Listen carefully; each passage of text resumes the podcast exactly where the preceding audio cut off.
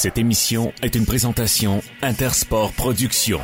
94.5 Unique FM, les micros sont ouverts. Bienvenue dans le vestiaire. Il y a comme une odeur d'esprit d'équipe. C'est un match intéressant en perspective et on, je pense qu'on a eu un bon match au hockey Véronique Lossieur. Malheureusement, les sénateurs Sainte-Lyne contre la meilleure formation de la LNH. On en parle aujourd'hui dans le vestiaire. Voici notre promesse. Ce qui se passe dans le vestiaire reste dans le vestiaire. 94.5, voici Nicolas Saint-Pierre. Faut quand même pas paniquer. Là. Je veux dire, les sénateurs qui nous ont donné du très bon hockey dernièrement, malheureusement, ben écoutez, le défi était taille, puis euh, je pense que la troupe de DJ Smith a frappé un mur.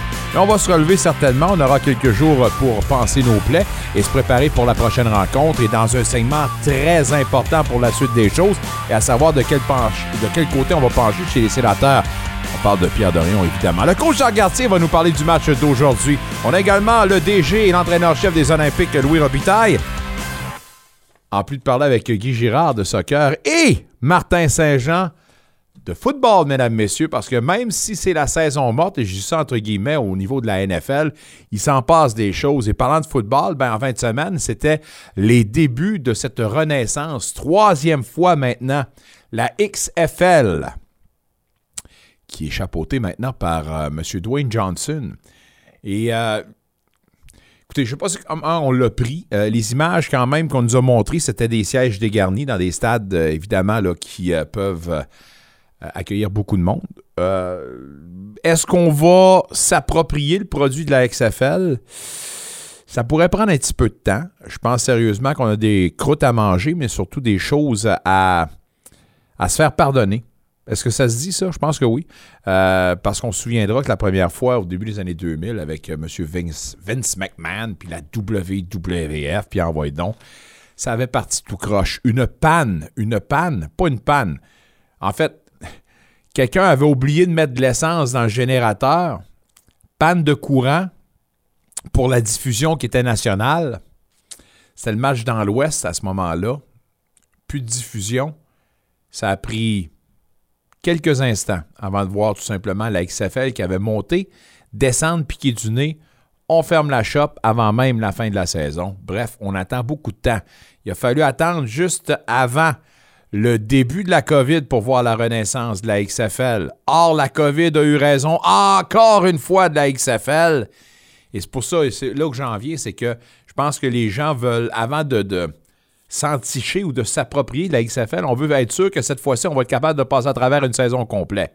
Mais les premiers euh, coups de crampon ont été donnés. Le spectacle était quand même relevé, sérieusement, pour une équipe, euh, pour une ligue euh, sous la NFL, puis un peu dans la classe de la Ligue canadienne de football. Puis à voir ça, justement, je pense que là, on peut vraiment parler d'une rivalité ou une concurrence sur la Ligue canadienne de football.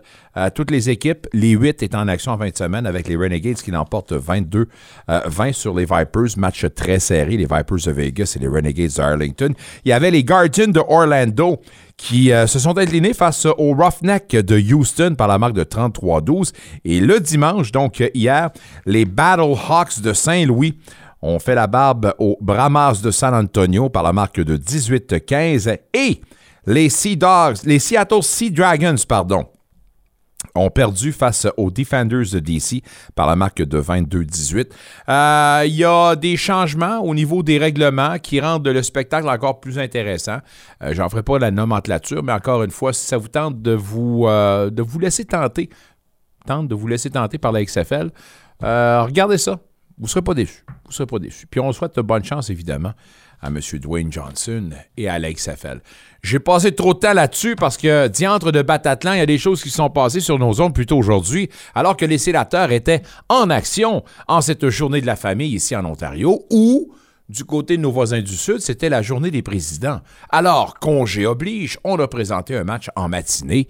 Et euh, je pense que sérieusement, côté spectacle, on s'attendait à pire pour les sénateurs qui avaient un match hier, qui l'ont remporté d'ailleurs par la marque de 7 à 2 face à Saint-Louis. Donc, une victoire convaincante. Puis là, ben maintenant, à moins de 24 heures, on s'en va à Boston pour affronter la meilleure équipe de toute la ligue.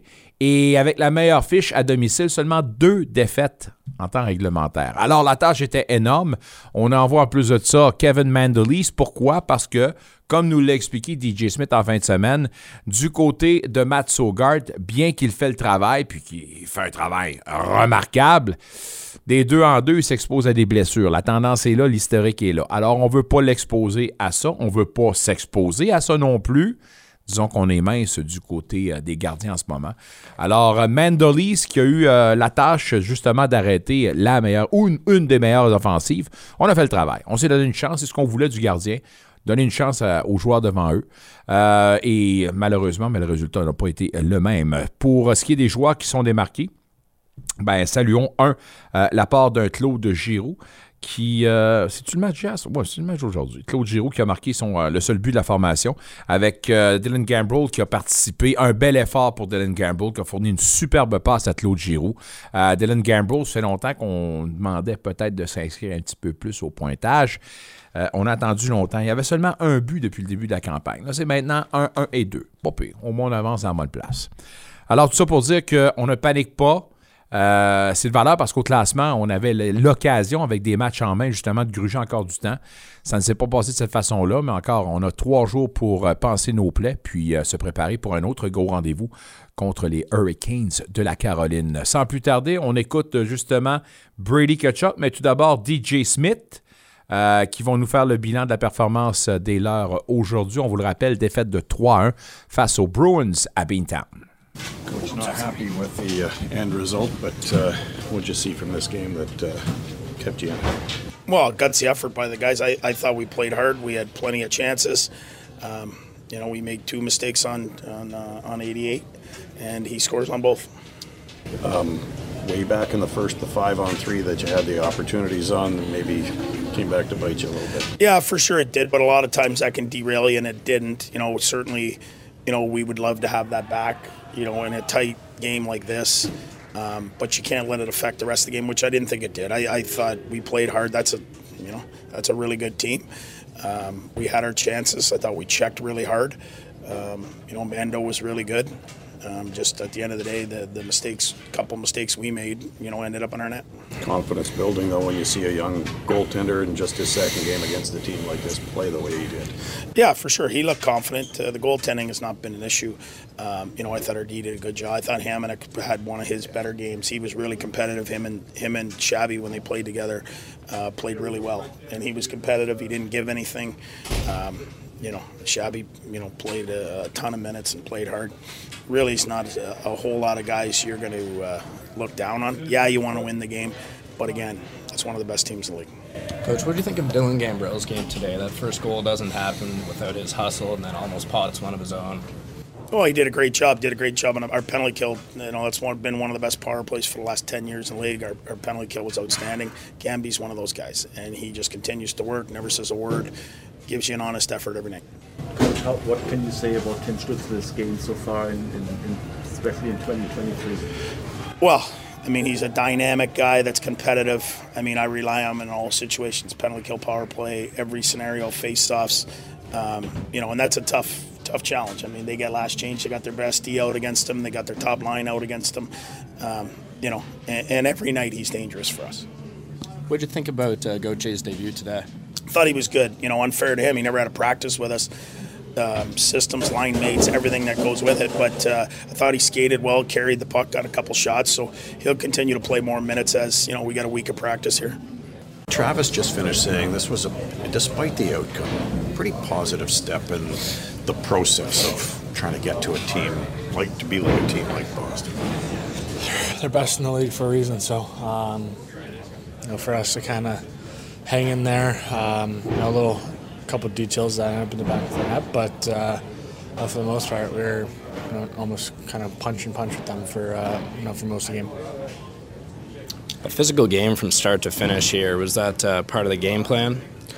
Just want to leave it all out there. We knew we had you know four days off here, and or however many until our next game, so we just wanted to leave it all out there. And, and um, yeah, I mean it's uh, those are you know big games for us, and I know it's you know big game for them too. It's uh, they know uh, you know we both know like the records this year of you know against each other. And then of course, you know we're up against them, who's you know best uh, best in the league. So that was motivation for us, and, and um, yeah, it's confidence that uh, you know, at times we dictated the way we wanted to play, but uh, um, yeah, they're a great team. Um, yeah, it's, but it's always a fun atmosphere to come here. We used the word confidence on our broadcast and talking about your 22 year old goaltender this afternoon.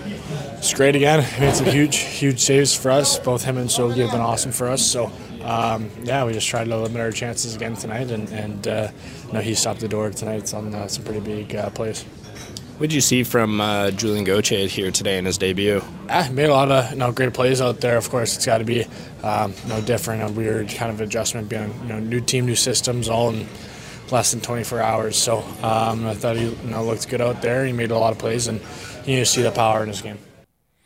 C'est euh, Brady Kachuk qu'on vient d'entendre. Évidemment, pour lui, ben euh, c'est pas un problème. On l'a perdu, mais écoutez, on peut quand même bâtir sur euh, des points positifs. Euh, c'est la meilleure formation. Alors, il fallait s'attendre évidemment à une grosse opposition. Je pense que le point tournant pour euh, la rencontre s'est fait assez rapidement parce que les sénateurs en première période avaient un avantage de deux buts de deux un avantage de deux hommes, un avantage numérique, évidemment. On n'a pas été capable de capitaliser.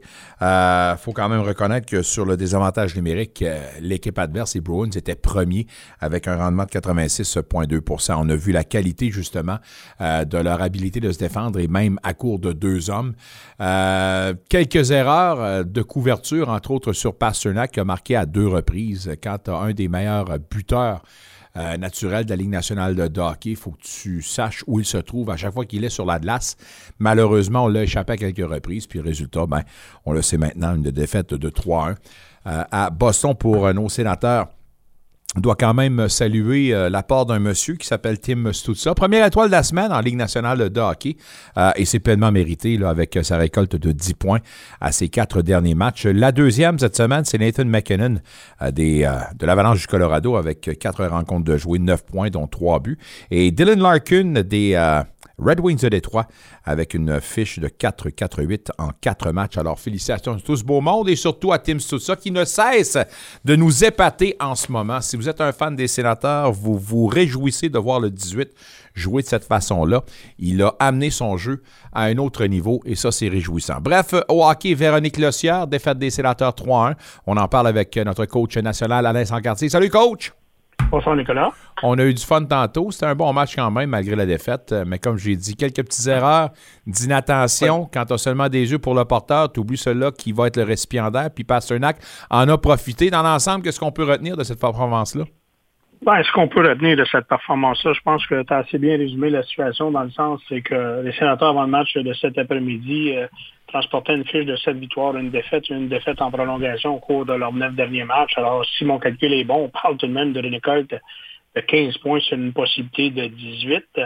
Et là, ben, on s'amenait à Boston. Regardez, Boston, dernièrement, là, semblait se, se replacer après une séquence un peu plus difficile, surtout au niveau euh, de la production offensive. Alors, c'est l'équipe qui présentait une fiche de 4-3-1 à ses huit derniers matchs, mais euh, tu sais, Boston à Boston, au domicile des Bruins, euh, c'est 24-2 et 3 maintenant. C'était 23-2 et 3 avant le match de cet après-midi. Ce deuxième match en moins de 24 heures face à une équipe reposée, face à une formation qui présente la meilleure fiche défensive de la Ligue nationale. Alors, tu sais, il y avait très, très peu de, de marge de manœuvre ou marge d'erreur là chez euh, chez les sénateurs. Alors, oui, on s'attendait à un match à bas pointage parce que on se disait que, comme la semaine dernière, lorsque Kevin Mandalise avait obtenu son premier départ en Ligue nationale, on avait bien senti cet effort collectif de la part des sénateurs, lire ce travail en unité de 5 dans les trois zones.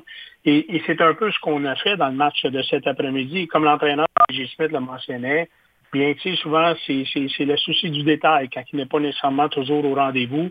Euh, certes que Pasternak en a marqué deux, 40e, 41e de la saison. C'est une troisième fois en carrière qu'il franchit la barre des 40 buts et plus.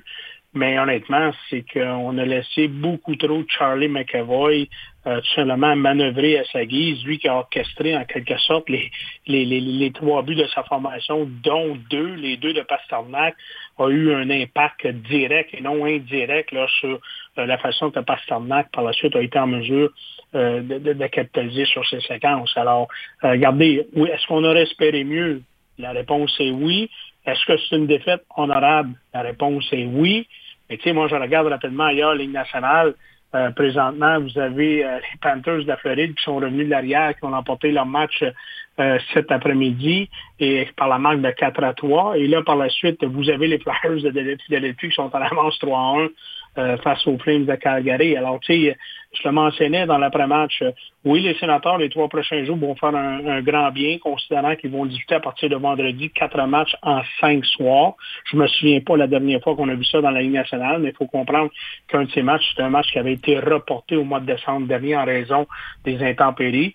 Mais euh, dans l'entretemps, il y a beaucoup de formations qui vont discuter des matchs dans l'Est. Alors, j'ai bien hâte de voir lorsqu'on débutera la rencontre de vendredi prochain, la description et l'analyse, là où se situent les sénateurs d'Ottawa au classement dans l'association euh, Kevin Mandelise, deuxième départ en carrière, termine la soirée avec un pourcentage de 908 ou 906, 906, pardon. Euh, est-ce qu'on est quand même satisfait de ce qu'il a fait? Puis je pense que comme DJ Smith, on doit quand même accorder qu'il a donné une chance à son équipe en, se maintenant quand même la tête hors de l'eau.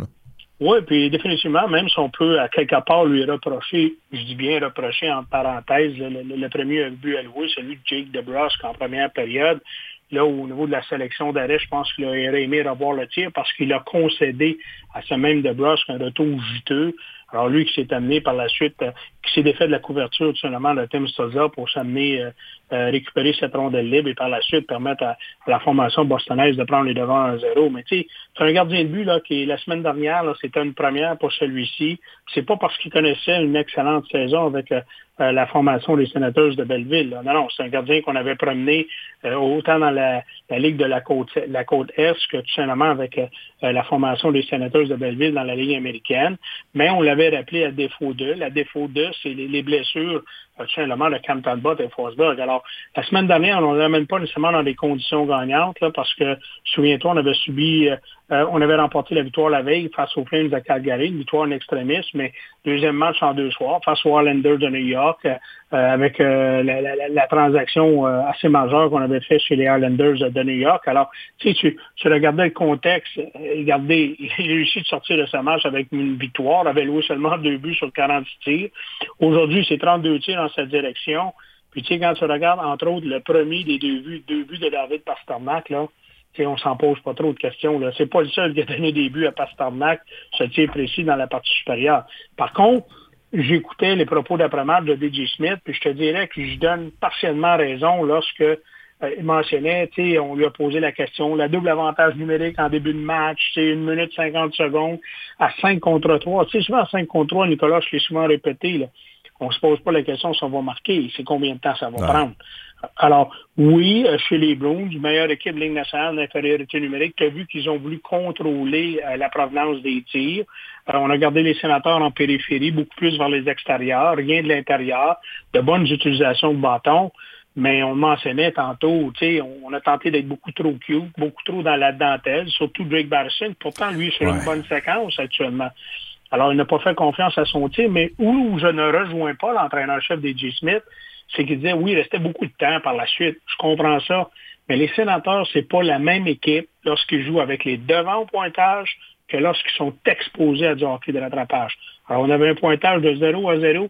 On a peut-être l'opportunité d'en marquer un, même deux, parce qu'on sait que pendant un bon bout de temps cette saison, euh, l'avantage numérique a représenté le pain et la beurre sur la table chez les sénateurs d'Ottawa, mais malheureusement, on n'a pas été en mesure justement de se placer dans cette position pour tout simplement mieux gérer le match de cet après Je veux pas taper sa tête de Batterson, parce que comme tu l'as dit, là, dans l'avant-match du CECC, on avait nommé que, on l'avait bien nommé comme étant un gars qui est en train de se redresser. Bref, dans le match d'aujourd'hui, quand même, semblait être un gars qui voulait se compliquer les affaires. Pourquoi ça semble tellement difficile pour Batterson des fois? Puis, est-ce que c'est juste quand on parle de dentelle, est-ce qu'il sort tout simplement de sa game en essayant d'avoir un, gros jeu qui va passer d'un fil de fin de soirée ou quoi? Là? Non, ben, non, c'est pas le sentiment que j'ai eu. Là. Euh, on était loin, là, des fois on a vu à l'occasion des, euh, et Brady Kachuk, là, tu sais, se de bâton entre les jambes, ben de, vouloir faire partie là, des, des, images de TSN en fin de soirée là, pour les 10 jeux de les 10 jeux de la soirée. Non, c'est c'est pas ce sentiment-là. C'est c'est comment je mentionnais tantôt, euh, c'est un joueur. écoute, qu'on utilise un avantage numérique. A marqué la forte majorité de ses buts en avantage numérique cette saison. Alors, tu sais, c'est quelqu'un, à quelque part, qui, qui, qui est capable de lancer la feuille de pointage. Alors, tu t'attends à un match à bon pointage. Puis là, bien, tu sais, ces petits jeux d'extra. Puis, tu sais, à un moment donné, une de ces séquences-là, je, me suis posé la question, est-ce qu'il se sentait dans l'obligation de, à un moment donné, lorsqu'il était fin seul face au gardien de but Hallmark, là, qui pas possiblement le seul et unique candidat là, pour le trophée Vizina cette saison avec cette excellente saison 2022-2023 pour l'ancien Les Sabres de Buffalo. C'est, à un moment donné, je me posais la question, est-ce qu'il se sentait obligé de, parce que je ne sais pas si tu remarqué qui était à sa droite et qui a tenté de refiler la rondelle, c'est Claude Giroux. Hmm. Alors, tu sais, des fois, tu, pas que tu te sens intimidé, mais tu te sens obligé de. Puis là, tu penses qu'il est mieux placé que toi. Puis là, ça nous ramène toujours, il y a quelques années en arrière, Paul McLean, quand il mentionnait le syndrome de Johnny. Hein? Johnny est mieux placé que moi. Mais ben oui, mais tu es dans une zone payante, tu as le gardien de but à ta portée, puis surtout, ce gardien de but-là fait partie de l'élite de la Ligue nationale. Alors, euh, c'est un élément qu'on peut lui, euh, lui reprocher aujourd'hui, mais tu sais, dans la contrepartie, il faut reconnaître, les Blues étaient à domicile, avait l'opportunité, excuse l'anglicisme, de matcher. Hein? Puis on, le fait avec de bonne façon en opposant le trio de Bergeron face au trio de Tim Stuzla, euh, Brady Kachuk et de Claude Giroux, là, parce que euh, on sait tous que là, au cours des deux derniers matchs, euh, ces joueurs réunis, ces trois joueurs réunis ensemble, ont fait flèche de tout bois. Alors moi, je pense que chez les Blues, on a fait nos devoirs.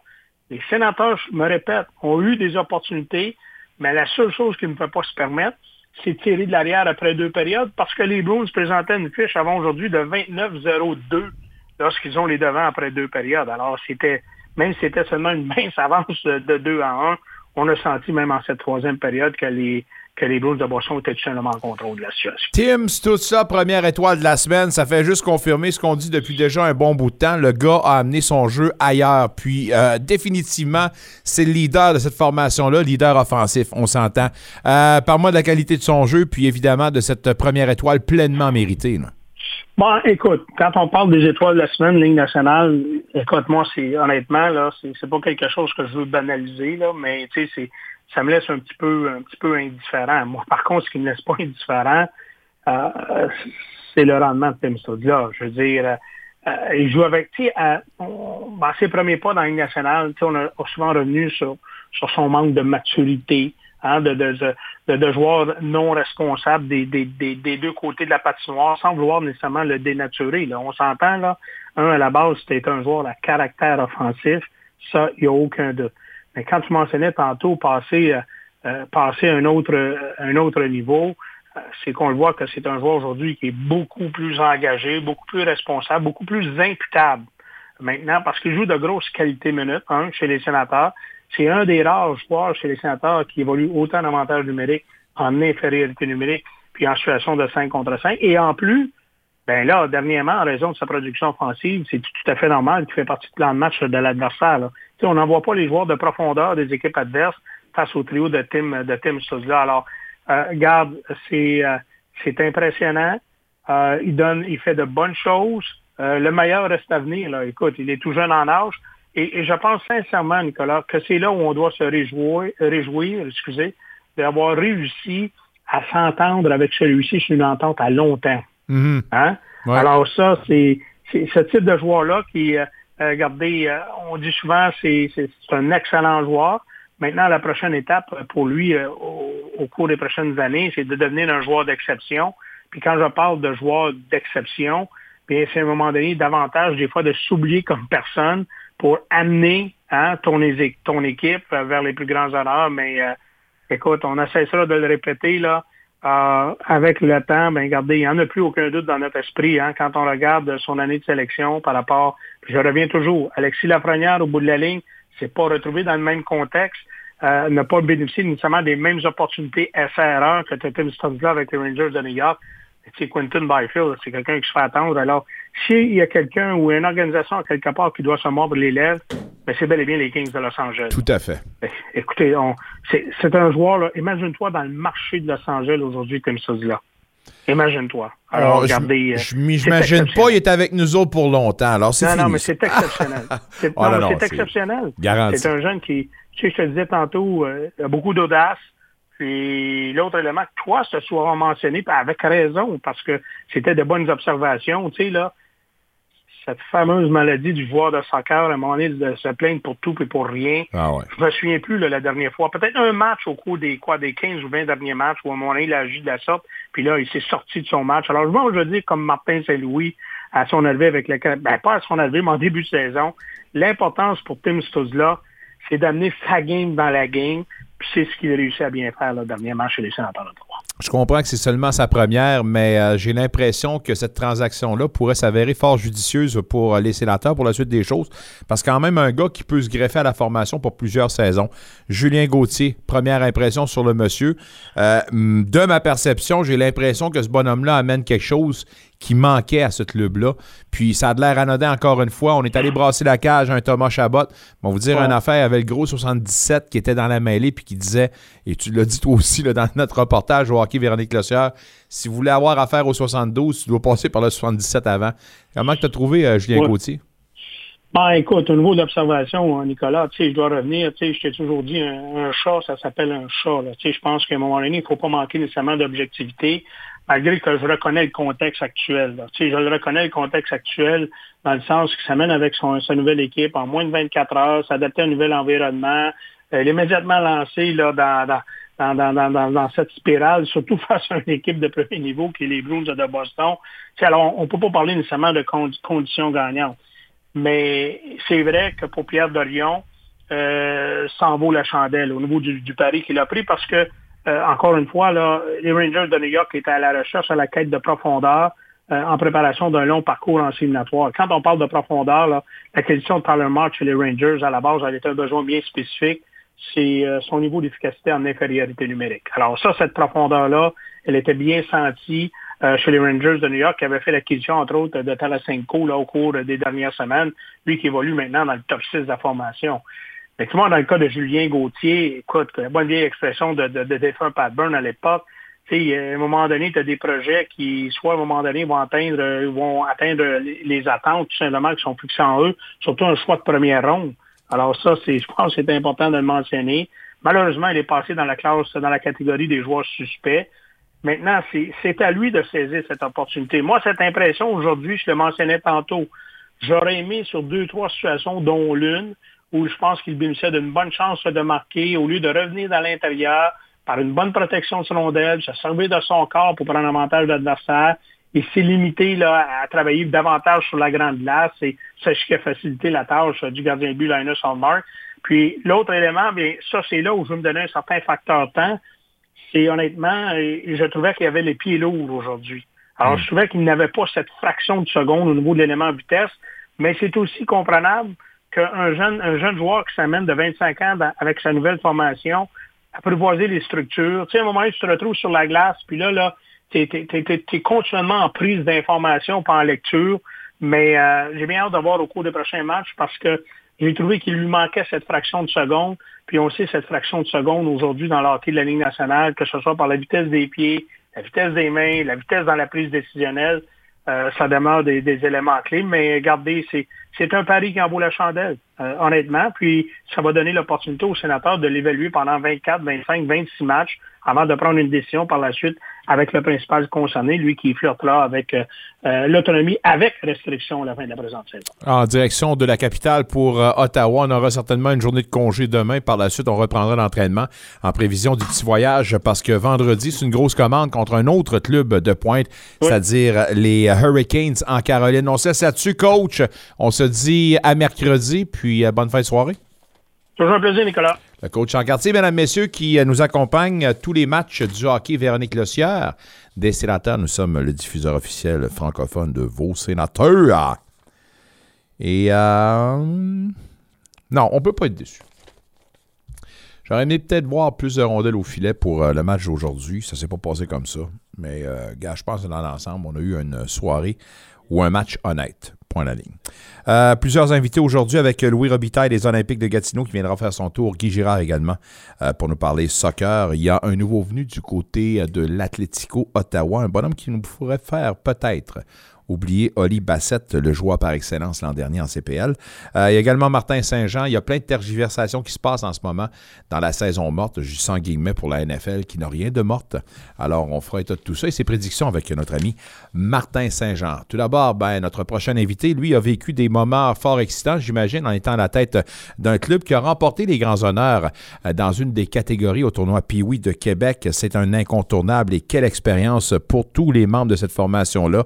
En M13 2A Elite, on dit félicitations à l'intrépide de l'Outaouais. En bout de ligne, l'entraîneur-chef de l'intrépide, Éric Dagenet. Éric, comment vas-tu? Bienvenue dans le vestiaire. Bonjour, ça va bien, merci, merci, de me recevoir. Euh, Éric, euh, ben, résultat final, victoire de 5 à 1 contre le Collège français de Longueuil.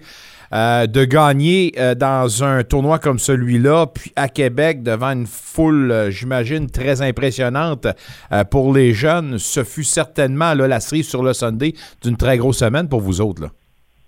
Oui, on a passé une très grosse semaine à Québec. on a eu six matchs au total. Les, joueurs ont vraiment vécu une expérience inoubliable en jouant devant des foules qui varient entre 9 000 et 12 000 personnes. Wow, incroyable. La nervosité devait se sentir, devait être palpable dans votre vestiaire? Oui, ça, peut se sentir au début, mais l'avantage qu'on a eu, c'est qu'on a joué tous nos matchs au centre Vidéotron. Ça, nous a beaucoup aidé comparativement à notre, euh, notre adversaire, qu'eux autres, ils ont, ils juste joué une partie euh, au centre Vidéotron là, euh, parce que nous, on avait gagné tous nos matchs. C'est la raison pour qu'on était, on jouait tous nos matchs au centre vidéo. Quand vous êtes bon, vous êtes bon de même. Vous êtes traité aux, bon, petits oignons. Mais euh, si on parle du, match en tant que tel, cette victoire-là, à quel niveau pour vous autres ça s'est, euh, ça s'est passé? Puis qu'est-ce que vous connaissiez justement de votre adversaire? Là? Ben, c'est une équipe qu'on avait déjà affrontée dans un autre tournoi. Euh, puis ils font, partie de notre ligue à LHEQ.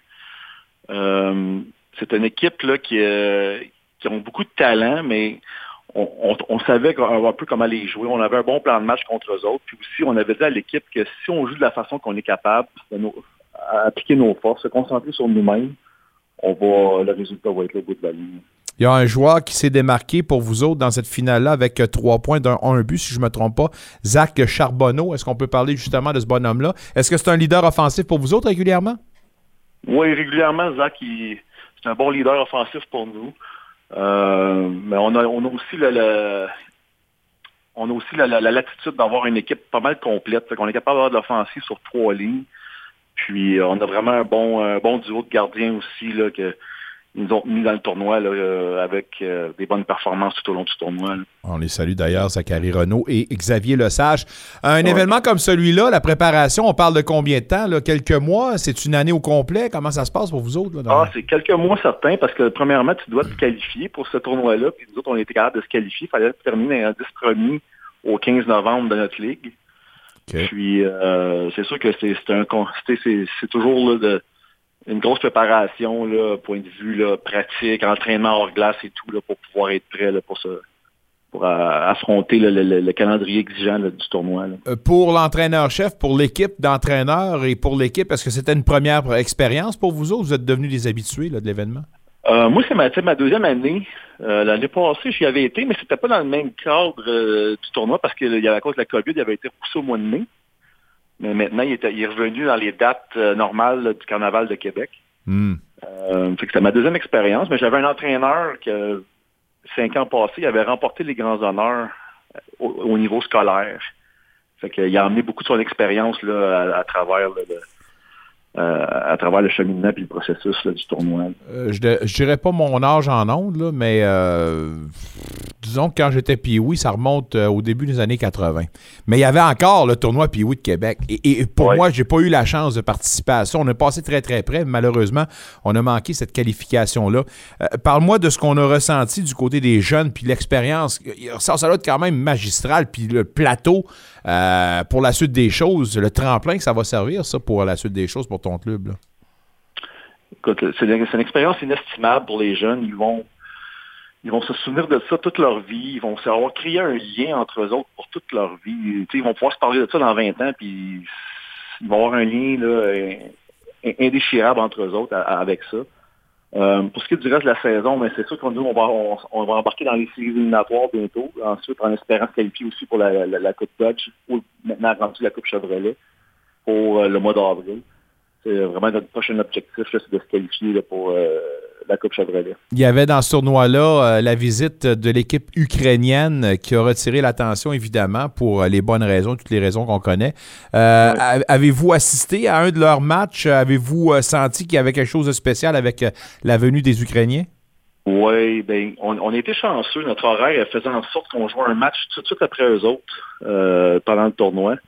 Puis il y a vraiment une foule la foule était énorme quand les autres ils se déplaçaient, puis l'attention médiatique était là. Euh, il y avait beaucoup, beaucoup de distractions autour de, autour de l'équipe ukrainienne, mais c'était vraiment exceptionnel à voir l'amour que la, ville de Québec donnait à cette équipe-là, puis l'attention, la, belle attention qu'il leur donnait, c'était vraiment euh, incroyable à vivre. On a senti justement une vague d'amour puis un très bel appui pour euh, ce club-là. Alors, de belles images, mais certainement de beaux souvenirs. qui, qui, qui, qui garde le trophée? Y a-t-il un trophée pour vous autres?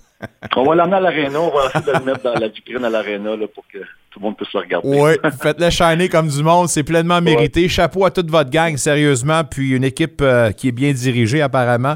Alors, Eric Dagenet, merci beaucoup de ta visite dans le vestiaire.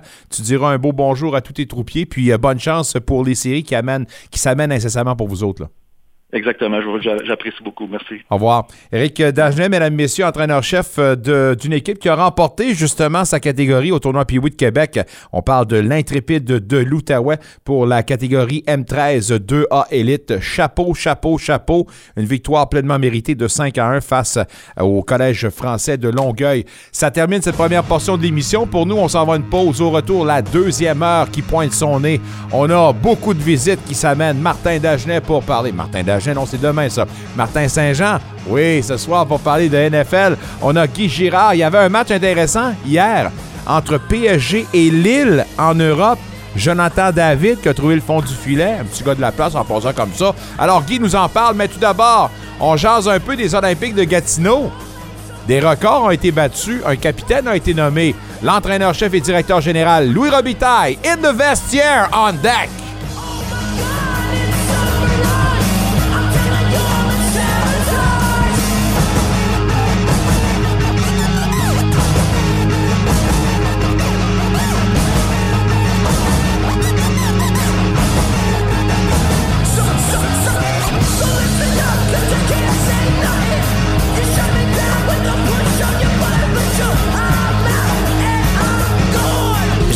En contact et aider les gens. Je suis créative et préfère m'exprimer à travers les arts et l'écriture. J'aime observer, analyser et appuyer les autres à partir de théories. Imagine ta carrière dans les écoles de langue française après seulement 16 mois d'études à temps plein. À distance ou en présentiel, le B-Ed de l'UOF, ton diplôme vers un emploi passionnant. Vois plus loin. Prépare ta carrière en enseignement. Visite uof.ca. Avez-vous joué sur l'un des plus beaux terrains de golf dans l'est de l'Ontario? Si vous n'avez pas encore fait l'expérience du club de golf Castleview, vous avez manqué un parcours de qualité de championnat, un service inégalé et des conditions de jeu exceptionnelles. C'est donc votre prochaine destination de golf dans votre calendrier. Expérience unique assurée du début jusqu'à la fin. Castleview représente un beau défi pour les amateurs de golf de tous les niveaux. Réservez votre départ à castleview.com.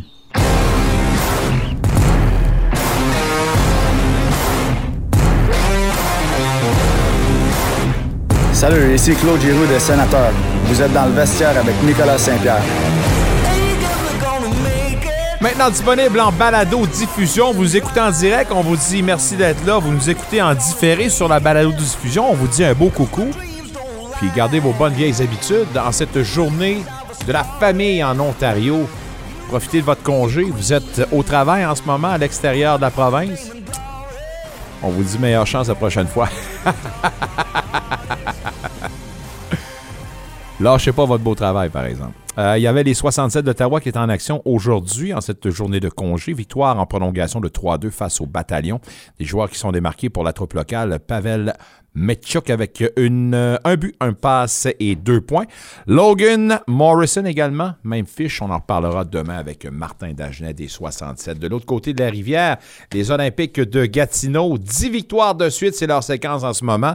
Plus récent match, une victoire convaincante, on va le dire comme ça, contre les Huskies de Rouen-Noranda, marque finale 5 à 2. Il y a eu vendredi la nomination d'un capitaine. Il y a eu un joueur dans cette rencontre-là qui a battu un record d'équipe. Bref, on fait le bilan de tout ça avec l'entraîneur-chef et directeur général. Louis Robitaille, comment vas-tu, Louis? Salut, Nick, ça va bien, toi? Oh, super bien, merci. 10 de suite pour vous autres. Tout bien dans l'huile? Oui, mais avant toute chose, euh, je devrais féliciter l'intrépide de l'Outaouais, euh, l'organisation en entier, puis euh, mon ami, mon ancien capitaine, Éric Dagenet, là, pour leur belle victoire. Je sais qu'il est en entrevue avec toi là, précédemment, mais toujours le fun de voir euh, les équipes avoir du succès de la région, puis euh, surtout le Castor. Un gars que je connais depuis l'âge de, de 15 ans, avec qui j'ai joué mon partenaire à la défense, euh, de gagner comme ça, ça a été c'est un beau moment, puis quelque chose qui m'ont frappé toute leur vie. C'est un petit monde, le monde du hockey. hein. Toujours des connexions quelque part. Mais c'est pleinement mérité à part de ça. Puis chapeau à la troupe d'Éric Dagenet. Mais 10 victoires pour vous autres. On va dire chapeau au coach Louis Robitaille. Comme je l'ai dit en prémisse, là, ça, ça baigne dans l'huile pour vous autres. Là. Oui, ça va bien. Écoute, on est, euh, on est content. On, on grandit à chaque jour. Je pense qu'il y a eu une longue semaine euh, avant notre match face au Cap-Breton. Peut-être pas la meilleure des, sorties dans notre cas, mais euh, des bons joueurs, euh, les bonnes équipes trouvent, le moyen de gagner. L'important, c'est d'apprendre dans c'est ce qu'on avait mentionné euh, aux joueurs. C'est du match, c'est pas dans nos standards, c'est pas dans ce qu'on ce veut, c'est pas la manière qu'on veut jouer. Mais on va prendre la victoire. C'est important d'apprendre quand tu une bonne équipe. C'est mieux apprendre dans la victoire que d'apprendre dans la défaite. Euh, puis ça, c'est la qualité du leadership. Puis on, on a rebondi face à une bonne équipe de hockey qui nous attendait reposer dimanche. Puis euh, un match de 1 jusqu'en troisième période. Euh, je sais que tu aimes parler de l'avantage numérique de Powerplay qui a euh, marqué trois, trois gros buts pour nous. Puis euh, on a cherché la victoire là, qui était euh, pour nous le pleinement méritée. Ouais, 3 en 4 pour vous autres. Il y a eu une annonce majeure vendredi dernier alors que vous avez nommé votre nouveau capitaine, Olivier Nadeau. Parle-moi de cette nomination-là. Euh, Qu'est-ce qu'on a reconnu en Olivier Nadeau euh, pour lui apposer le C d'ici la fin de la saison? Là?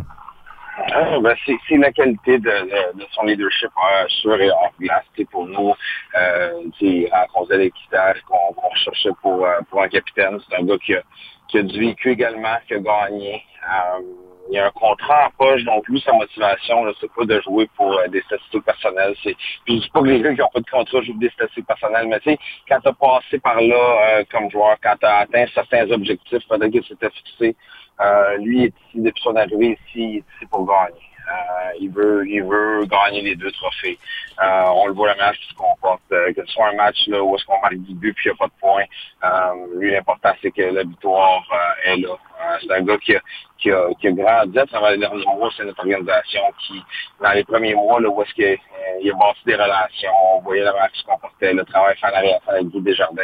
Euh, on avait plusieurs candidats idéaux, mais je pense que le fait qu'Olivier ait gagné, je le mentionne souvent, mais ça l'enlève euh, cette pression-là à d'autres, puis il peut paver la voie, là, puis aider ses coéquipiers à, à atteindre leur objectif, euh, tant personnel, mais qui est notre objectif commun, qui est de, de remporter là, la Coupe. Le processus de sélection, est-ce que ça s'est fait par comité? Est-ce que tu as eu, euh, euh, je sais pas, les conseils de, de- de- de ton équipe d'entraîneurs? Est-ce que tu as demandé les conseils de ton vestiaire? Comment ça s'est procédé? Là? Ben, connais, là, on travaille, on travaille en équipe, puis c'est une décision du coaching staff euh, de mes euh, directeurs gérants adjoints. On, on en a parlé euh, en long et en large, mais finalement, la décision est venue euh, aux joueurs, de la manière qu'ils se comportaient, puis comment ils interagissaient entre eux. Euh, on n'a pas eu de vote, on n'a pas, euh, tu sais, j'ai pas été voir, Hey, c'est qui pour toi le capitaine? Mais, mais tu sais, quand tu poses des questions, la manière que tu, tu vois les choses aller dans le vestiaire, euh, tu as tes réponses, puis euh, Olivier, euh, on lui demandait juste de rester lui-même. Tu c'est une lettre sur chandail, Tristan Luno euh, va rester, euh, un assistant va rester lui-même, Zach Dean, Zach Bilbao. À travers ça, on a plusieurs autres leaders, soit Cole Cormier, Sam Savoie, Olivier Boutin, Frankie Lapena, euh, Olivier on a beaucoup de gars. Cam McDonald, qui était un capitaine à Saint-Jean, qui a gagné la Coupe Memorial. C'est qu'on aurait pu euh, en nommer plusieurs.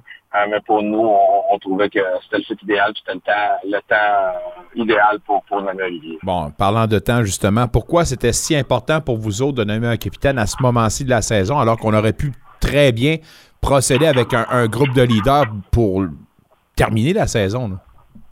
Ouais, c'est comme euh, dans, un vestiaire, c'est comme comme dans une équipe de hockey, ça prend un entraîneur-chef, euh, des entraîneurs adjoints, des, des trainers. Il faut que les gars euh, soient à l'aise aussi de communiquer s'il arrive quoi que ce soit en série la relation entre le coaching staff puis, les joueurs. Oui, on a des rencontres, des sous-groupes avec euh, avec des coachs, euh, pas avec des coachs, mais avec des leaders.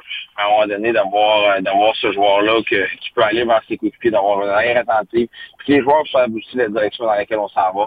Puis peut-être donner un petit peu plus de l'attitude également à dans le vestiaire. C'est que pour plein de raisons comme ça, mais nous, on avait un besoin criant, mais on sentait que c'était important de le nommer. là. On parlait un peu d'Alexis Gendron qui a marqué une page d'histoire pour euh, les Olympiques de Gatineau. Lui qui fait maintenant partie de l'équipe de la semaine. Euh, il a marqué cinq buts dans une seule rencontre, celle contre le Cap Breton. En a ajouté deux euh, contre Rouen dans le match d'hier. Bref, parle-moi de la qualité de son jeu et euh, comment ça qu'il est bon de même, lui, Gendron? bon, ben, on, a payé, on a payé deux mec. Euh, on savait qu'il y avait du talent.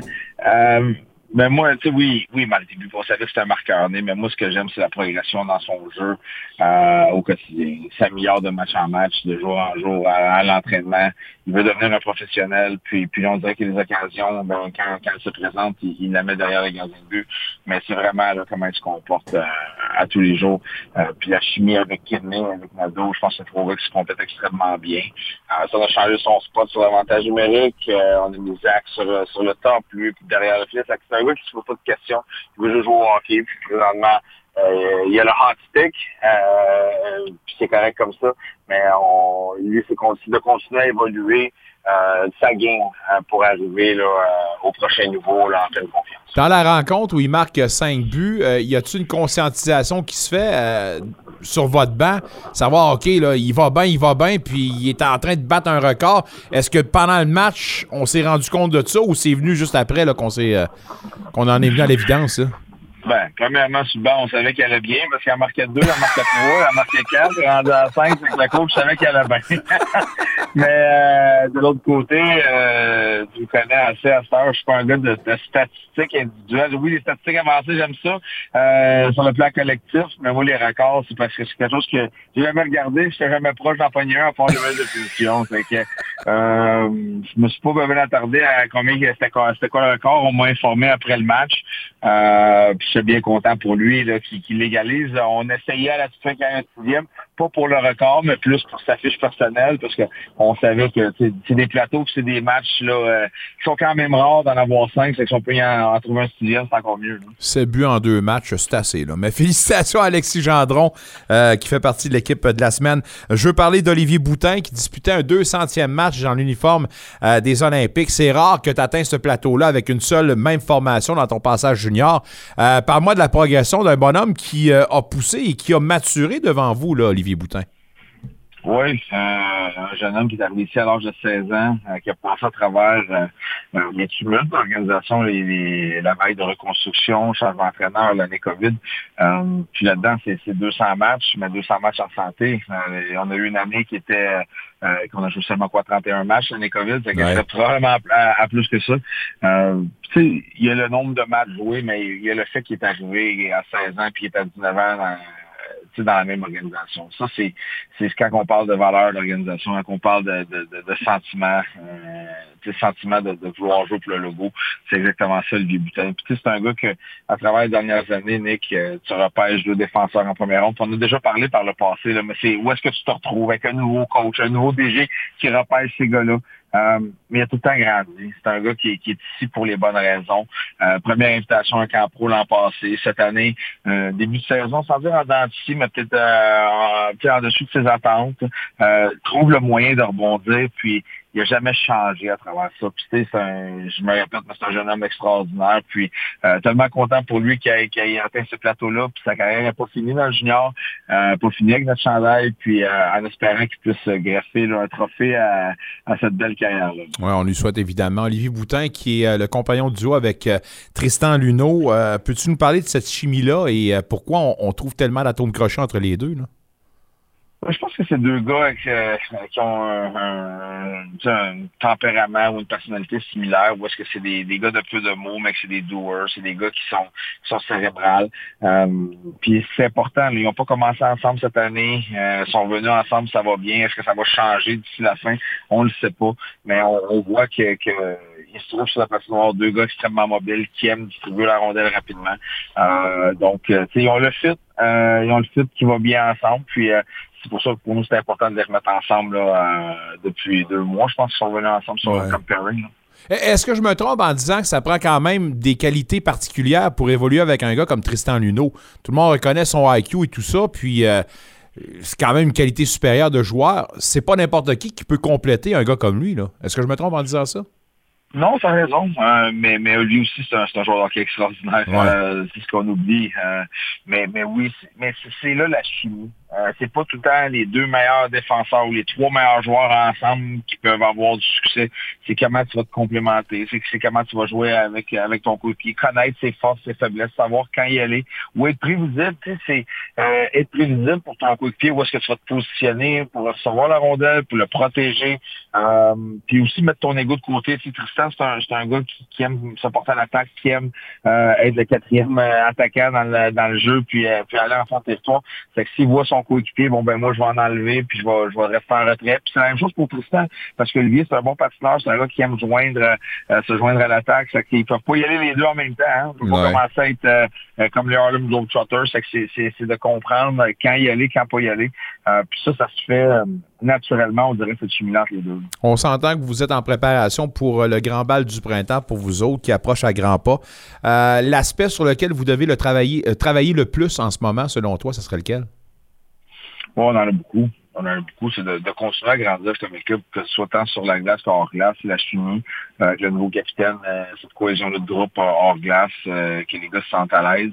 Euh, puis sur la glace, je dirais, c'est de, de- de continuer à comprendre qui on est comme équipe. Euh, les matchs contre les 67 d'Ottawa, j'en parlais avec Dave Cameron, on est une équipe physique, on est une équipe pesante, dure à affronter. Puis c'est que quand tu prends les devants, de rester à l'intérieur de cette identité-là, de pas commencer à de jouer un autre style de hockey parce que là, on veut plus se blesser ou on veut aller à l'attaque. C'est de, euh, de jouer le plus possible à l'intérieur de notre identité, puis on n'aura jamais un match parfait, mais, mais c'est de continuer à taper ce clou-là. Vous allez en Chicoutimi pour affronter les Saguenayens dans un 2 en 2. Une formation qui, euh, ben écoutez, là, semble avoir des lacunes au niveau de la défensive. faudra en profiter. Euh, je veux pas la mettre dans la catégorie des matchs euh, pièges, mais tout de même, faut quand même être aux aguets et pas prendre cette équipe-là à la légère, qui est quatrième dans l'association Est. Là. Non, zéro. Regardez leur fiche à domicile. euh, je pense qu'ils ont donné seulement 93 buts euh, euh, sur le grand patinoire. C'est une équipe qui a beaucoup, beaucoup de succès. Ils sont 18-7, je pense, à la maison. Euh, tu regardes le- le- sur la route, c'est 11, 18, 11, 19. Tu sais, mais il y a vraiment une, un contraste drastique là, entre les matchs à domicile et les matchs sur la route. Donc, j'en parlais avec Patrick Roy la semaine passée. Quand tu joues Koutimi, ils connaissent le grand glace. Ils savent comment jouer. Ils ont des jeunes joueurs de talent. Tu regardes Massé, tu regardes des sont, sont, c'est des jeunes qui en veulent plus. Aucun complexe d'infériorité. Leur avantage numérique euh, à domicile est à 35% Euh, Donc, ça ne sera pas des matchs faciles, bien loin de là. Euh, puis, euh, tu vas falloir être prêt. Ça va être, euh, c'est un beau défi pour nous qu'on s'en va, quand, d'aller sur la route comme ça. Euh, malheureusement, il va pas dans le temps de Noël. J'aurais aimé ça manger de la tourtière de, du Saguenay, mais, on y va au mois de février. Puis, euh, on va espérer qu'il y ait un, support en quelque part, là, pour qu'on puisse se goûter à la région, euh, la région du Saguenay-Lac-Saint-Jean, qui est une belle région. Tu veux, toi, t'appelles ça aussi le cipote, comme chez nous. Eux autres, ils appellent ça de la tourtière, je comprends pas ça. Ils viennent d'une autre planète, ce gang-là. Euh, avant de te laisser, eh, dirais-tu que c'est plus difficile jouer là-bas à Chicoutimi? En raison de la dimension de la patinoire? Ben, je dirais pas première on n'avait vraiment pas de succès avec Victo. on avait perdu même en 4 en série éliminatoire. Euh, C'était tough. Euh, ça dépend tout le temps de tes équipes, dans toutes tes équipes. Puis, puis sur une grande glace comme ça, c'est le monde pense des fois que c'est festival offensif où on, ça va aller créer de l'attaque. Je pense que c'est au contraire. Euh, beaucoup plus hermétique. Tu as plus de temps de possession, mais ton, ton, ton contrôle de rondelle est extrêmement important. Puis ultimement, tu veux marquer des buts ou faut que tu rentres en dedans. La dimension de la glace, c'est la même à l'intérieur des points de mise en jeu. La petite glace, comme je la- j'aime l'appeler euh, à l'intérieur du vestiaire, faut rentrer puis faut défendre là. Euh, c'est souvent euh, la patience, puis euh, ton engagement à défendre va vouloir rentrer là qui va faire la différence. Que c'est un ajustement. Euh, mais quand on a une plus vieille comme ça, je pense que j'ai hâte de voir un Sam Savoie sur la grande glace. Je pense qu'il aime ça patiner. Euh, tu Riley qui d'avoir un peu plus de place. Qu'on va voir comment on va pouvoir se comporter là-bas. On ne doute pas que ça sera deux gros matchs pour vous autres et on vous souhaite évidemment la victoire pour les deux rencontres. Bon voyage là-bas en Chicoutimi et on se reparle la semaine prochaine, coach. Toujours plaisant de te parler. Yes, merci beaucoup. Lou Robitaille, directeur général et entraîneur-chef des Olympiques de Gatineau. On vous le rappelle, pour eux autres, un petit voyage à Saguenay, Lac-Saint-Jean pour y affronter les Sags de l'endroit. Vainqueur, Un 2 en 2, pourquoi pas? Équipe qui alloue 226 buts. Quand j'ai dit une des pires défensives, là, oui, ça, ça c'est en ça. Mais, ne pas penser que ce sera facile. Loin de là. Chapeau aux Olympiques, 10 victoires de suite, à rien de moins. Alexis Gendron, 7 buts en deux matchs. L'équipe de la semaine, pleinement méritée. Mesdames, messieurs, pleinement mérité également d'être ici dans le vestiaire. Maudit que c'est le fun d'être avec vous autres. J'espère que vous avez un beau lundi en ce congé de la fête de la famille. On va se parler en famille dans quelques instants. Football, Martin Saint-Jean. Mais tout d'abord, il y a un gars de la place, Jonathan David, qui jouait en Ligue 1 en France. L'île Sainte-Lyne contre le PSG, mais Jonathan David qui trouve justement une façon de tirer son épingle du jeu. Guy Girard nous en parle dans quelques instants.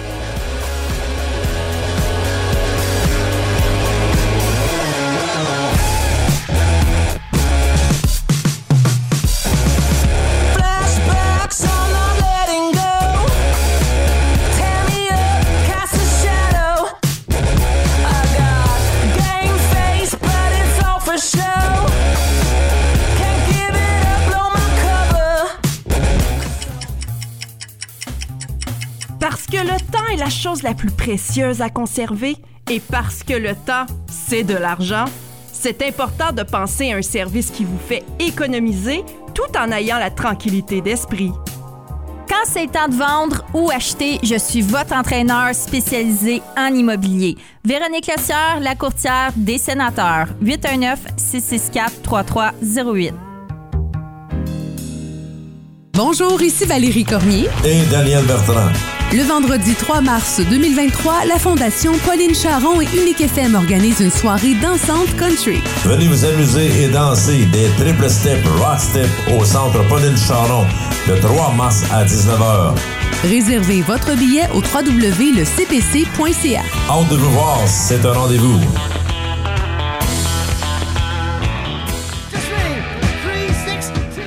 Maxime Tissot de l'Atlético. Vous écoutez Dans le vestiaire avec Nicolas Saint-Pierre.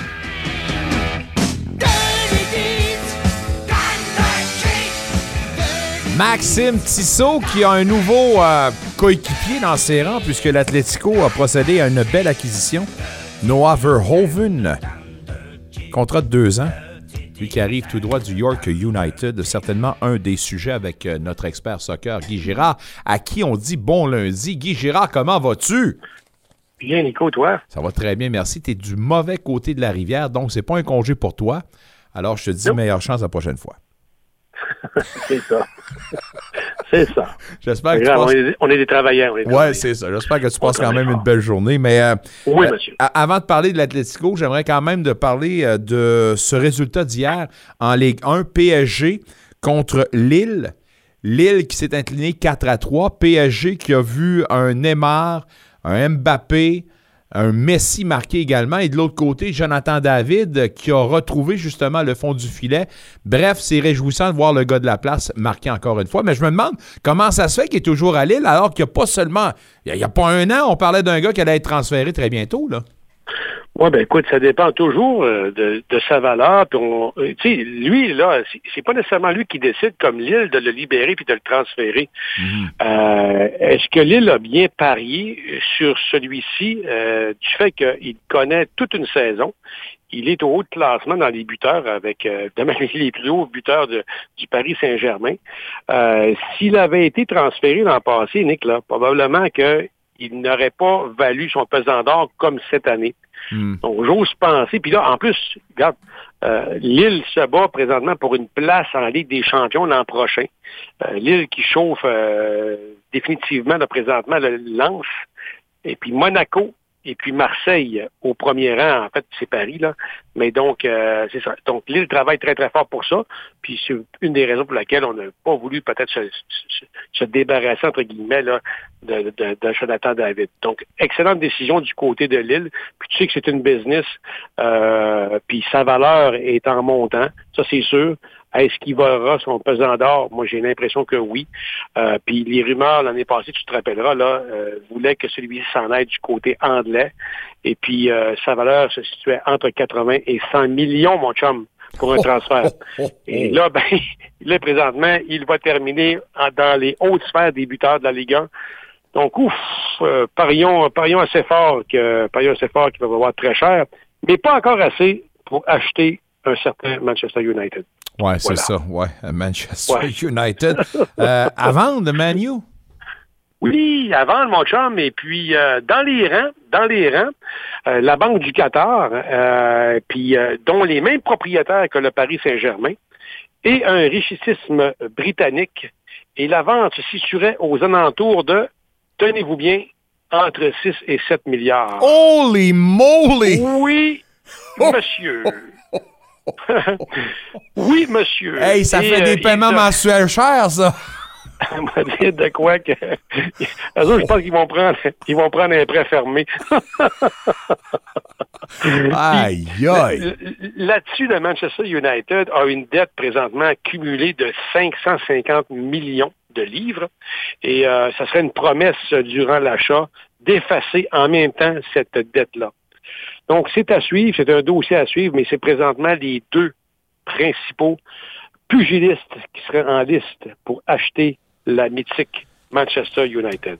Et. Old Trafford, imagine. Pas, un petit, euh, pas une petite transaction. On va gratter Non, nos fonds de mon ami, oui, c'est en plein ça. Euh, L'Atletico qui euh, vient d'aller chercher un Noah Verhoeven, un contrat de deux ans. Le gars qui joue avec le York United, ce qu'il a aimé, ben, c'est le plan qu'on lui a vendu euh, du côté euh, du président, M. Gonzalez. Puis Verhoeven, je te pose la question, est-ce que c'est lui qui a le potentiel de remplacer un Oli Bassett qui a été le joueur par excellence en dernier en CPL? Écoute, présentement, du côté d'Atletico Ottawa, Nicolas, on est en train d'aller chercher des grosses pointures comme celui-ci. Euh, la semaine passée, Samuel Salter, tu te rappelleras. Euh, et, et pourquoi et pourquoi on est si sexy que ça? Ben, c'est pas compliqué. C'est que l'an passé, on a fait la finale de la CPL, puis on a quand même gagné le championnat de la saison. Euh, donc, les joueurs qui arrivent là, euh, c'est pas des pieds de céleri, c'est des grosses pointures qui vont probablement amener Atletico Ottawa, justement, là, à- on espère, à des sphères qui vont être similaires à ceux de l'an passé. Puis, euh, est-ce que ça remplacera euh, Bessette? Je le sais pas. On sait que Bessette a connu toute une saison l'an passé. Euh, est-ce que ça va amener une dynamique peut-être un petit peu différente? Moi, je pense que oui. Il est plus puissant, je trouve, que Bessette. Bessette, c'est un joueur très intelligent, un joueur qui me fait, ben écoute, la comparaison est tellement boiteuse, là, mais quand même, je vais quand même te la donner pareil, mais un petit peu un gars comme Messi qui va, lorsqu'il va arriver un coup franc dans les 20, 25, 30 mètres, il va être très, très dangereux. C'est pour ça que moi, j'aimais beaucoup Bessette sur ces phases de jeu-là arrêtées.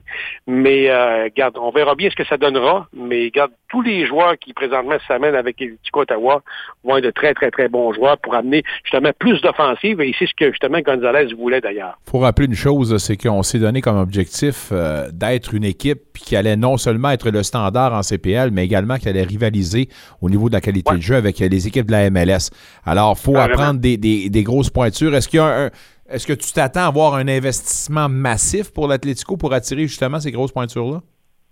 Ben, moi, je pense que oui, parce que là, écoute, quand même, le championnat canadien va débuter là, euh, relativement tôt dans la saison. Euh, puis euh, le magasinage d'Atletico Ottawa n'est pas terminé. Bon, on, verra. On n'est pas à une surprise près du côté d'Atletico depuis qu'ils sont dans la Ligue. Ils nous ont habitués justement à, à justement de, belles rencontres avec des vétérans comme Tissot, on se rappellera, Howard.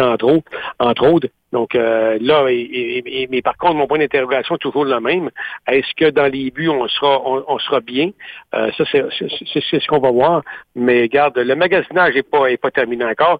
Puis euh, Atletico Ottawa euh, n'ont pas les, les poches vides, hein, on, va se le dire. Là. La maison mère sont riches. Donc, euh, regarde, on, on va voir. Tu sais, puis je suis quand même content parce que le, le début, justement, de l'ère Atletico Ottawa, ici en CPL, n'avait pas été de tout repos, là, où on avait été vraiment pas bon dans les deux premières années, là, qu'on a, on a, on a été vraiment dans le fond de classement ouais. euh, depuis les deux premières. Mais là, l'an passé, ça a été beaucoup mieux. Donc, on est en train de mettre nos assises, de, de mettre nos standards un peu plus haut. Puis euh, je pense que les prochaines années vont être euh, probablement euh, vraiment, vraiment excitantes du côté des partisans d'Ottawa de venir voir cette équipe-là. Camp d'entraînement qui débute dans moins d'un mois à Madrid pour l'Atlético Ottawa.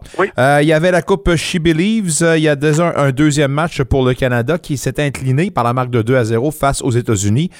Hier, résultat ben, bien contraire. 2 à 0, victoire du Canada contre le Brésil. Yes. Dans la tourmente, est-ce qu'on doit comprendre que ce résultat-là nous dit qu'on a apaisé un peu la Je pense que oui, le match, euh, le match euh, contre les États-Unis d'entrée de jeu, euh, Nicolas, n'était pas nécessairement un, match baromètre du fait que les joueuses et l'entraîneur étaient, étaient sous pression, puis les émotions probablement dans le plafond. Puis je m'attendais vraiment pas à une grosse performance, mais contre le Brésil, on est vraiment, on est vraiment revenu à nos standards de qualité. On sait que le Brésil, présentement, sont classés neuvième au monde. C'est quand même pas mauvais. Le Canada, sixième. Les Américaines, première. Et puis moi, ce que j'ai aimé du côté du Canada, euh, Nicolas, c'est que les grosses pointures étaient là, autant du côté du Canada que du Brésil. Tu sais, les, les Sheridan dans les buts, Chapman, Buchanan, Becky, euh, Vanessa Gilles était là, Léon aussi, en même temps Fleming, hein, on se rappellera d'elle. Et puis Saint-Clair qui a été, euh, qui a pas débuté le match avec Schmidt, mais qui ont quand même embarqué euh, durant, durant la partie. Donc, euh, les gros joueurs étaient là. On n'a pas fait nécessairement de tests avec des, des, des, des, des recrues, hein, des rookies. Bien au contraire, on est allé là avec nos, nos, nos bonnes joueuses, puis on s'est bien mesuré.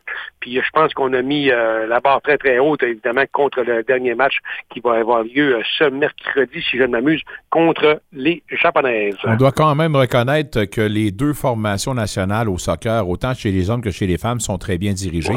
On a vu John Herdman qui a dû taire tout simplement des rumeurs disant qu'il avait refusé plusieurs offres, dont celle de la Nouvelle-Zélande pour aller affronter, pour pas affronter, mais plutôt diriger l'équipe nationale là-bas. Beth Priestman, dans le même sens, a dû euh, faire taire des rumeurs parce qu'il y avait une nouvelle qui émanait de l'Angleterre disant qu'elle était prête à quitter euh, pour justement retrouver euh, le bercail. Elle, tout de suite, s'est expliquée en disant que non, non, non, j'ai eu des offres, mais je demeure avec l'équipe nationale. Mais euh, est-ce que tu vois peut-être plus d'offres du côté de Beth Priestman? Est-ce que tu dois quand même, toi aussi, accorder Ouais. là, quand même une belle preuve de confiance pour Beth Priestman qui semble bien en selle et faire du très bon travail avec l'équipe nationale? Nicolas, des offres, il va en avoir du côté de, de, et, puis de John Edman, et ça n'arrêtera pas.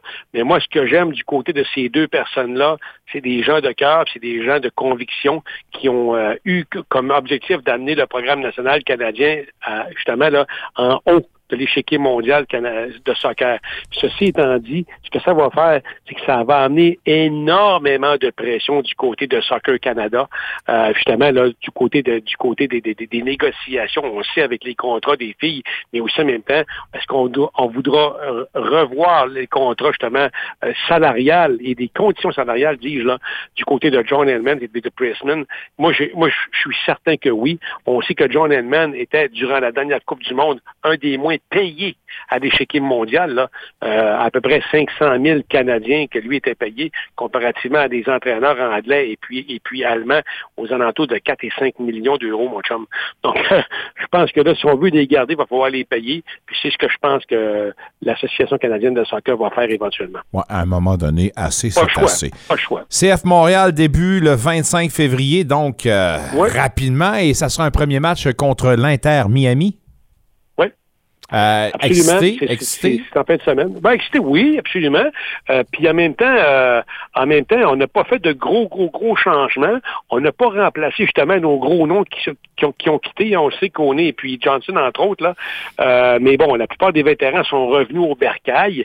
Mais là, avec un nouvel entraîneur, c'est sûr et certain que là, j'ai hâte de voir comment les joueurs vont réagir justement à ce début de saison-là. On sait que les débuts de saison au, au soccer sont importants, Nicolas, tu le sais. Puis c'est souvent ces trois points-là que tu perds en début de saison, que tu as eu besoin à la fin.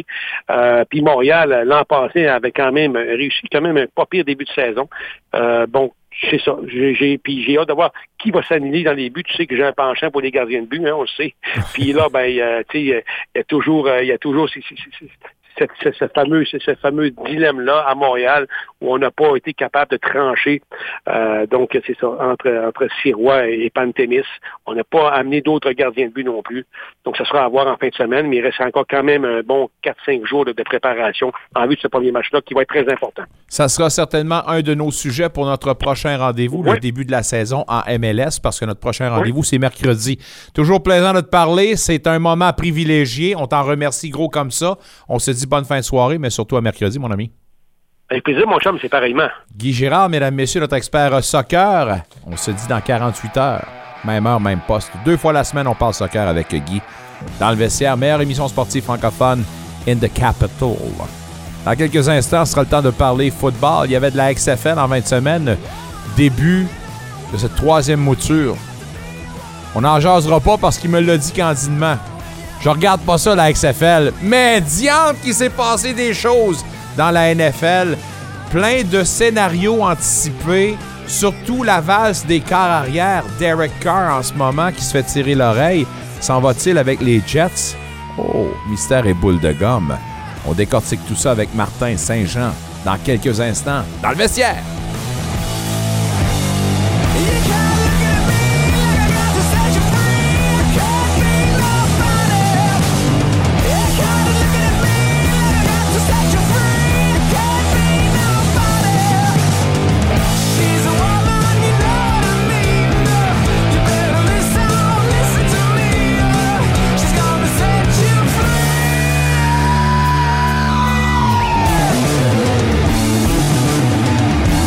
C'est pas toujours facile de trouver un bon agent immobilier. Comment choisir? Moi, je sais que vous devriez choisir. C'est une personne loyale, dévouée, professionnelle, qui fera tout pour vous offrir un service clé en main selon vos besoins. Appelez-moi au 819-664-3308. Véronique Lossière, la courtière des sénateurs. Pour avoir le meilleur, il faut choisir Véronique Le Sieur. Fouiller sur Internet pour des questions de santé, ça peut parfois rendre malade. Vous cherchez un sujet simple comme Pourquoi ai-je toujours de l'eczéma? Six heures plus tard, vous avez épluché tous les forums consacrés aux problèmes cutanés et vous êtes plus perdu que jamais. Dire qu'à la place, vous auriez pu consulter un pharmacien ou une pharmacienne? Arrêtez de vous perdre sur Internet et commencez à prendre soin de vous. Visitez ontario.ca oblique votre santé pour trouver des professionnels de la santé, des réponses à vos questions et des recommandations pour commencer à prendre soin de vous. Un message du gouvernement de l'Ontario. Bonjour, ici Patrice Bergeron des Blues de Boston et vous êtes dans le vestiaire avec Nicolas Saint-Pierre. C'est Saperli Pot... C'est Saperli Popette de Bruins. C'est ce que j'allais dire. Je me délie la langue en disant bonjour à Patrice Bergeron avec lui et sa troupe qui ont joué un mauvais tour au sénateur. Plutôt aujourd'hui, au hockey, Véronique Lossière l'emporte 3-1 face à vos Sens. Les Sens, de retour à domicile en direction de la capitale, j'imagine. Congé probablement demain. Par la suite, on reprendra l'entraînement. Prochain match qui aura lieu ce vendredi contre les Hurricanes en Caroline. Chapeau à l'organisation de la 45e édition de la Gatineau Lopette. Encore un autre succès avec plus de 2300 athlètes qui étaient dans la région pour cette compétition incontournable internationale de ski de fond. Alors, chapeau. Et on se dit à l'année prochaine. On se dit pas l'année prochaine avec lui, mais on a hâte que la nouvelle saison arrive. On va attendre longtemps. Mais il y a tellement de choses qui vont se passer entre maintenant et le mois de septembre. Entre autres, le Combine qui aura lieu à la fin du mois. Il y a également, à la fin du mois d'avril, le fameux repêchage de la NFL. Et pour l'instant, ben, on semble se tourner vers les quarts arrière parce qu'on s'attend à une valse des quarts arrière dans la NFL avec entre autres Derek Carr et Aaron Rodgers qui vont retenir l'attention.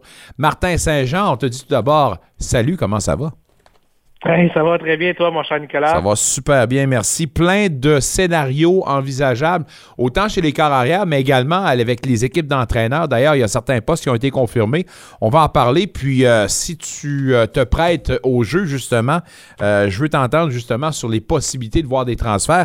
Entre autres, Derek Carr, en ce moment, qui sera en train de visiter les Jets de New York. Vois-tu effectivement une possibilité solide de voir Derek Carr chapeauter l'attaque des Jets? Absolument.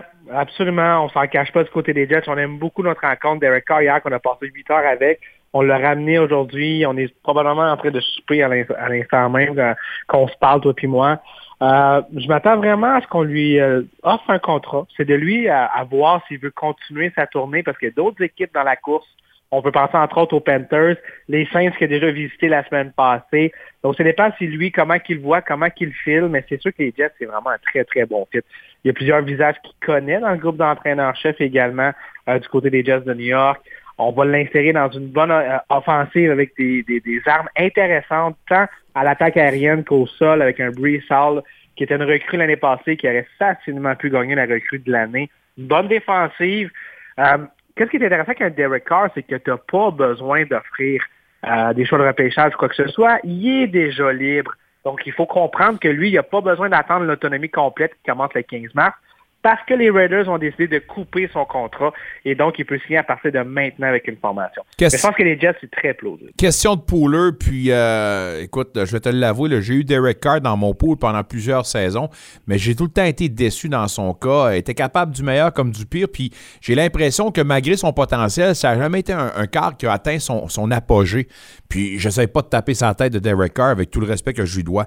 Mais est-ce que tu vois justement ce changement d'air, euh, une possibilité de voir Derek Tout simplement là, atteindre son niveau de croisière? Ben, c'est sûr son plus gros problème, c'est inconstant. Donc, on ne sait pas nécessairement ce qu'un Derek Carr peut nous amener. Une semaine, ça va être 4 touchés, 300 verges. L'autre semaine, ça va être 150 verges, deux interceptions. C'est ça le problème. Mais il y a seulement 31 ans. Puis on le sait, dans la NFL, c'est pas vrai qu'il a 32 bons euh, corps arrière. Donc, même si on dit qu'il est peut-être dans la classe des 15-20, ben, il va y avoir plusieurs équipes qui ont besoin d'un carrière à l'instant même, qui vont lui offrir quand même un contrat intéressant. C'est de là de savoir le fit. Euh, moi, j'aime aussi les Panthers de la Caroline pour Frank Reich, le groupe d'entraîneurs-chefs qu'on est en train de bâtir là-bas. On a dit que des bons mots euh, jusqu'à maintenant dans leur saison morte. Donc, euh, je pense que ça peut être très, très important pour lui d'être bien entouré, de faire confiance, d'écouter le système, d'écouter les entraîneurs. C'est très important. il y en a des quarts euh, des corps recrues qui sortent premier total, puis tu dis, ah, coach, c'est correct je suis un choix de premier total. Non, je vois cette mentalité-là. Il faut que tu sois toujours prêt à apprendre à tous les jours. je pense que Derek Carr peut être ce style de corps arrière. Euh, deux autres cas qui font parler d'eux, pas nécessairement pour les bonnes raisons, parce que si on parle de Carr comme étant une destination possible à New York avec les Jets, reste que les Jets demeurent également une destination plausible pour Aaron Rodgers. Aaron Rodgers qui s'est isolé euh, dans, dans une chambre noire, comme il l'a dit, pas de son, pas de lumière Question de ressortir de là après quatre jours et d'avoir une idée plus claire de ce qu'il veut faire.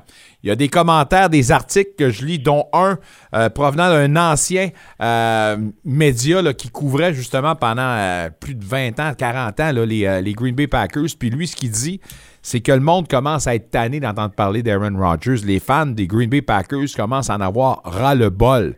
Cette situation-là va se terminer comment, selon toi? Une transaction pour moi, c'est rendu inévitable, honnêtement. Je pense que même l'état-major des Packers est prêt à voir ce que Jordan Love peut nous donner. Puis on commence à être tanné. L'année passée, on lui a donné un contrat de 3 ans, 150 millions pour espérer d'avoir au moins deux ans de paix. 11 mois plus tard, encore une fois, il parle de lui qui ne connaît pas son avenir, euh, qui est incertain de savoir s'il veut jouer, prendre sa retraite, jouer ailleurs. Je pense qu'on est rendu tanné aussi. Je pense qu'on essaie de le monnayer. Le problème, c'est la valeur. Est-ce qu'une équipe est prête à donner deux choix de première ronde pour un carrière de 39 ans qui peut donner seulement un an? Je pense que non. Le pari est vraiment, vraiment compliqué. Est-ce que les Packers sont prêts à baisser leur prix pour l'échanger? Possible, mais encore là, il faut que Rogers soit d'accord avec la destination.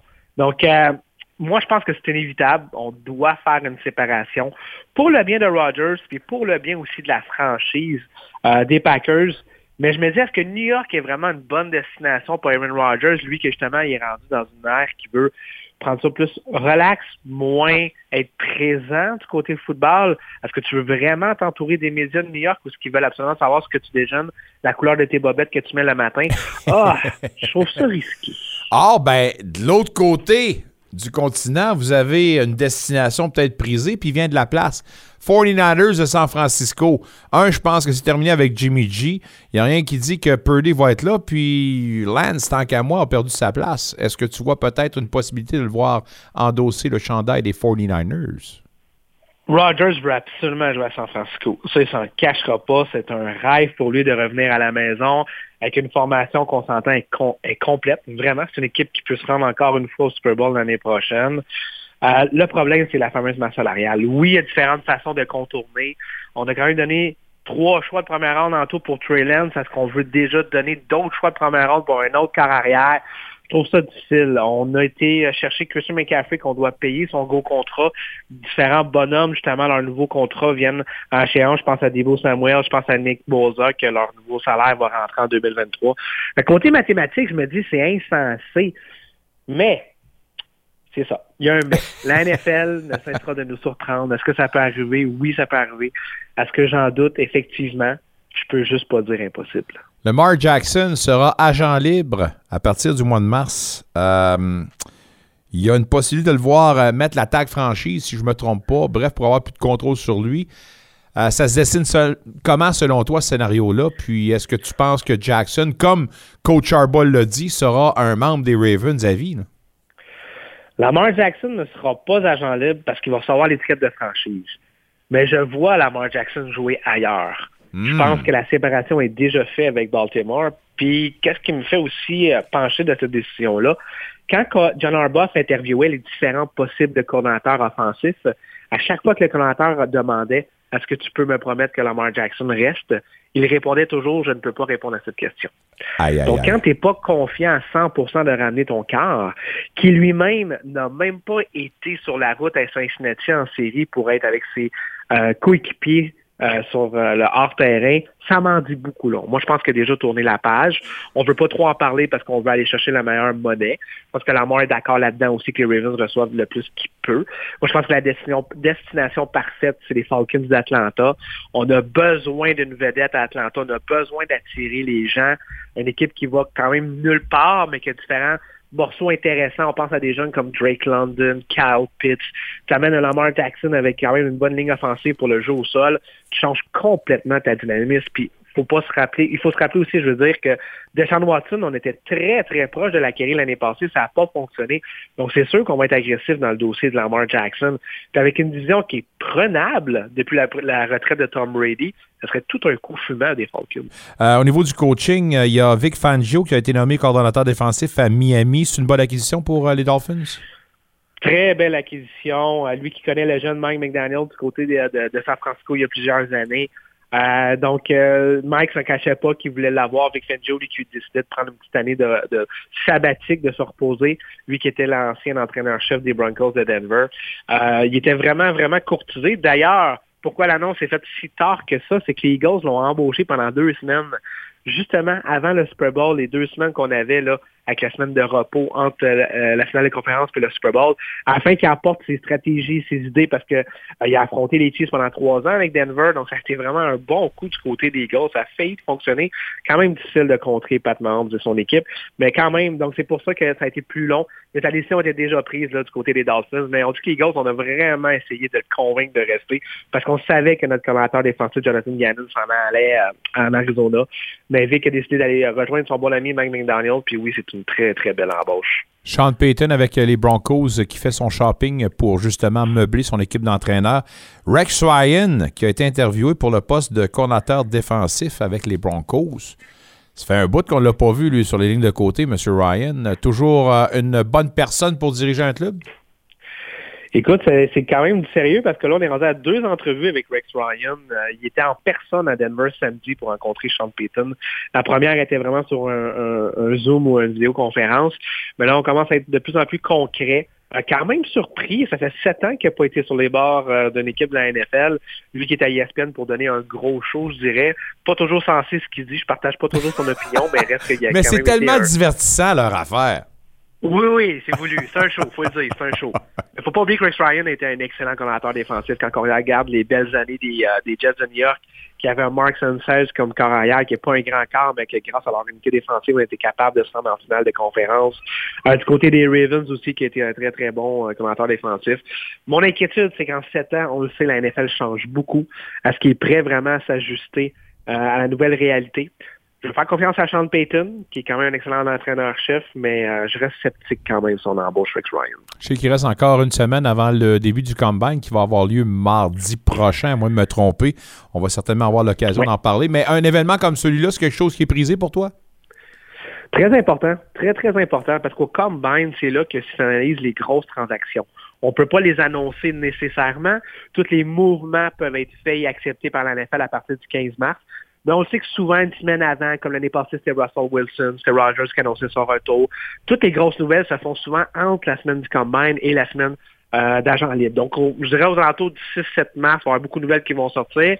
Puis ça se concrétise la plupart du temps au combine parce que les 32 équipes sont là, les 32 directeurs généraux, les entraîneurs, tout ça. Fait que, oui, il y a les jeunes qu'on veut regarder. La plupart, on a déjà fait le scouting combine. Finalement, on les a étudiés.